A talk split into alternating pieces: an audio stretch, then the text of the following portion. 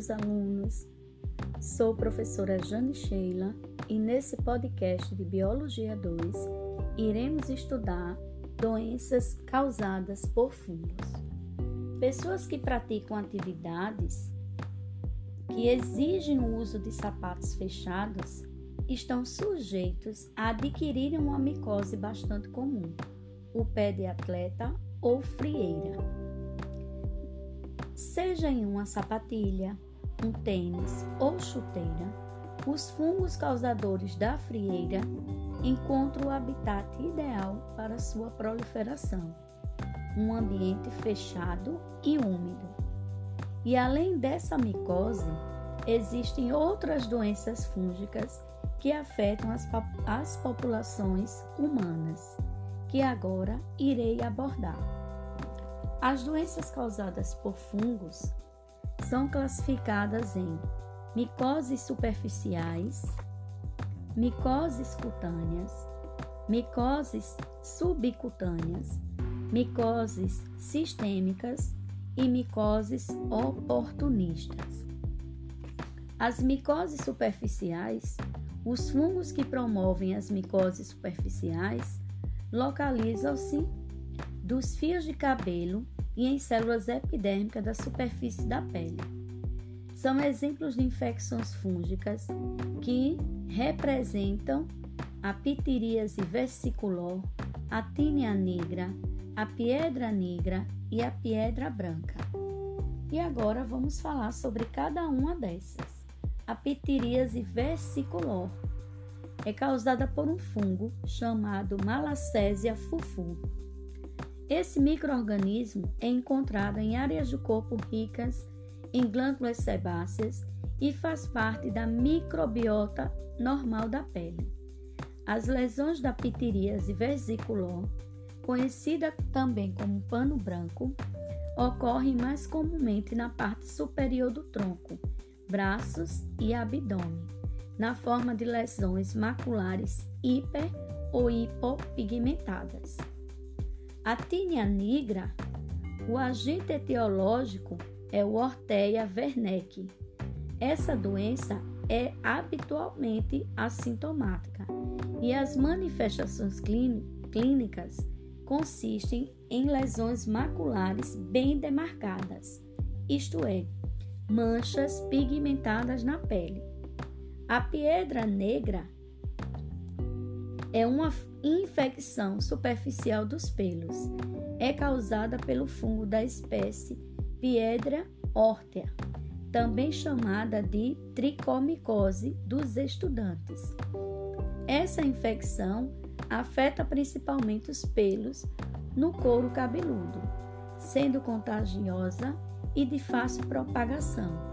Pode ocorrer também na barba e no bigode.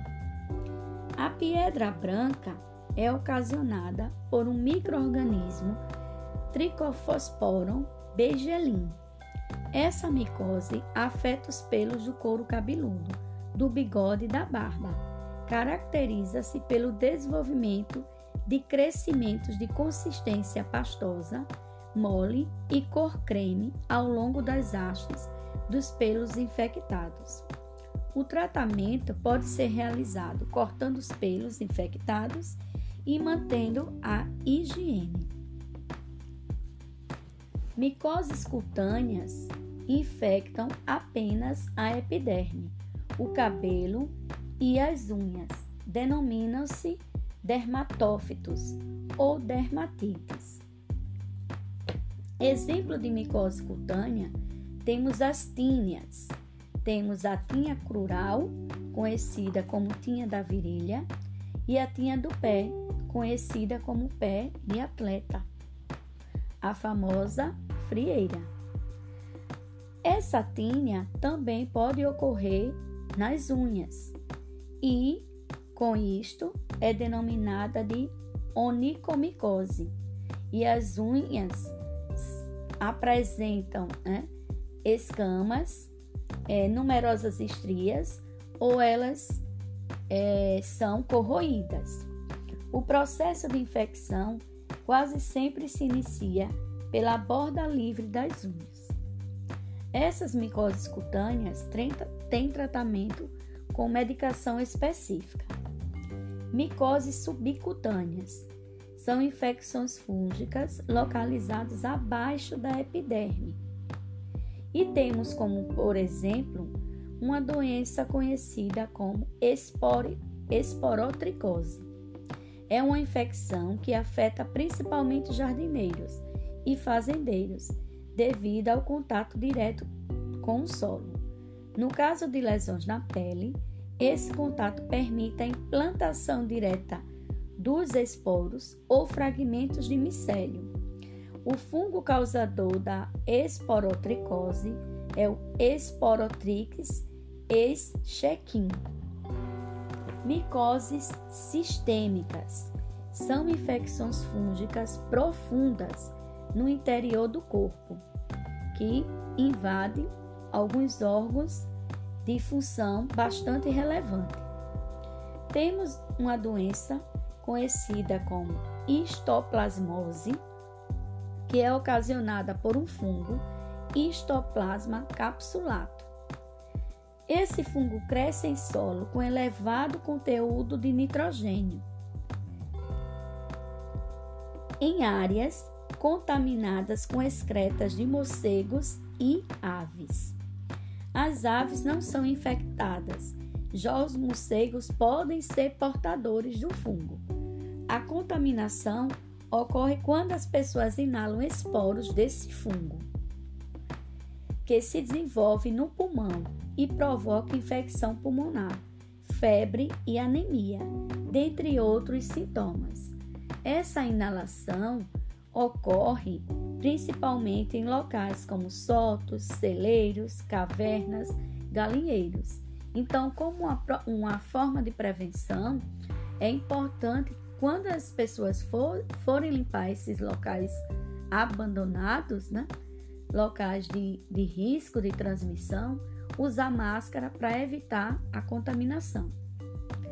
Outra micose sistêmica é a blastomicose que é provocada pelo fungo Blastomyces dermatidis, encontrado no meio ambiente e é uma infecção comum em pessoas que mantêm contato do, direto com vegetais, especificamente gramíneas.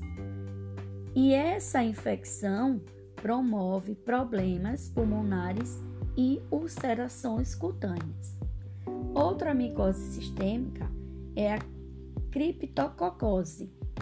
É uma micose de evolução geralmente grave e é provocada por um fungo Cryptococcus neoformans, que é encontrado nos excrementos de pombos, papagaios e periquitos.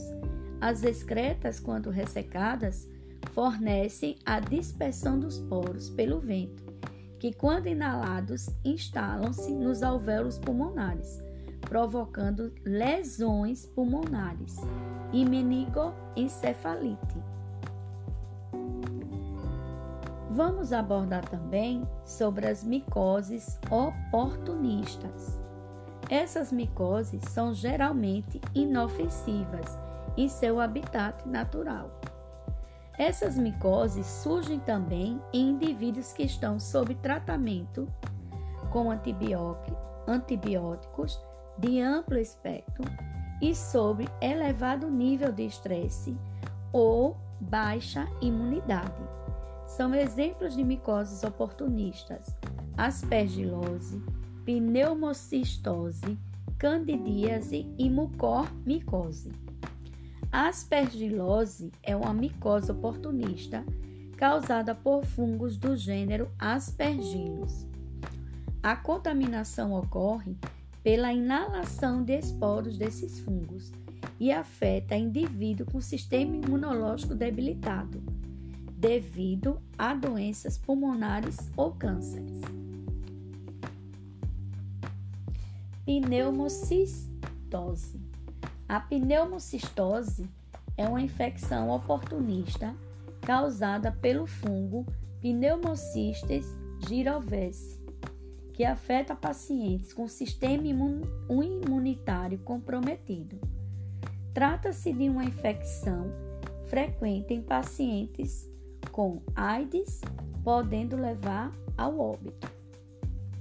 A candidíase. A cândida é uma micose que já faz parte da microbiota humana. Porém, devido a alguns fatores externos, devido a alguns fatores externos, como baixa imunidade, estresse, leva o desenvolvimento, a proliferação mais rápida desses fungos já presentes na microbiota normal. Essa doença é uma das causas mais comuns de infecção genital. Os sintomas são coceira, ardor e corrimento vaginal, semelhante à nata do leite. É mais comum em mulheres, causando inchaço, vermelhidão no órgão sexual e lesões que podem se espalhar pela virilha. Apesar do mais comum ser a transmissão via relação sexual, Existem outros fatores que colaboram para o desenvolvimento da infecção, como uso de roupas justas, uso de antibióticos, a obesidade, a diabetes mellitus, uma gestação, imunidade baixa. Além da candidíase genital, há também a candidíase oral, conhecida como sapinho que ocorre frequentemente em, em é, recém-nascidos, no quais a flora normal ainda não foi estabelecida. A candidíase tem cura. O tratamento é realizado com medicações específicas. E para finalizar, as micoses oportunistas, iremos falar sobre o mucormicose que é uma infecção aguda com rápido desenvolvimento que tem como fungo causador o Rhizopus arrhizus. A mucormicose ocorre principalmente em pacientes com leucemia e diabetes mellitus, no quais provoca lesões no sistema nervoso central e meningoencefalite. Bem, Sabendo dessas informações, né, a melhor forma de se combater as doenças causadas por fungos é, meter, é manter algumas medidas profiláticas, como higiene pessoal, evitar estar em ambientes que têm contato com fezes de animais, principalmente de pombos, morcegos, é, aves como galinha, e também tomar muito cuidado com locais que tenham bastante umidade ou solo contaminado. E assim finalizamos as informações sobre as doenças causadas por fungos.